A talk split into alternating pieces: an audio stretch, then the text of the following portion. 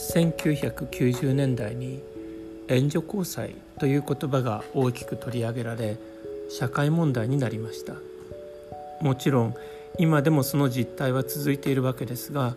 その当時当事者であった10代の女性が「私の体は私のものなのだから私の好きに使っていい」と発言したのを聞いたことがあります。その時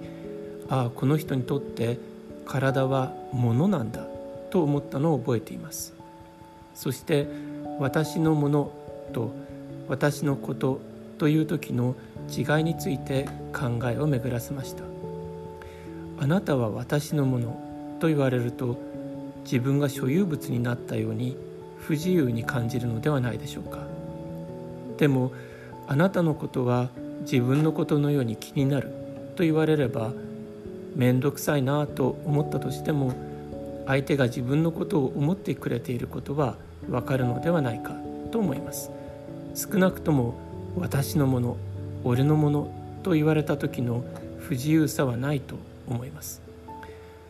私の体は私のものというのは当然のように思えます。でももしかすると自分に対しても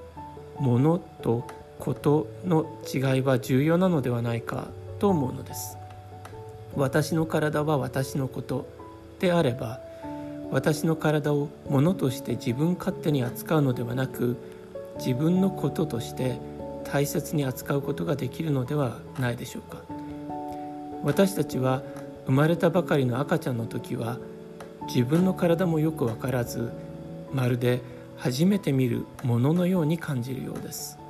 それがだんだんに成長とともに自分と自分の体とが一致していきます。人間は20年近い成長の月日を通して自分自身の体を単なるものとしてではなく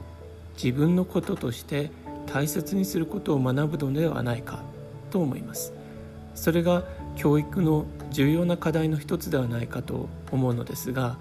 そこで体を治水化風で捉えることが助けになると思っています。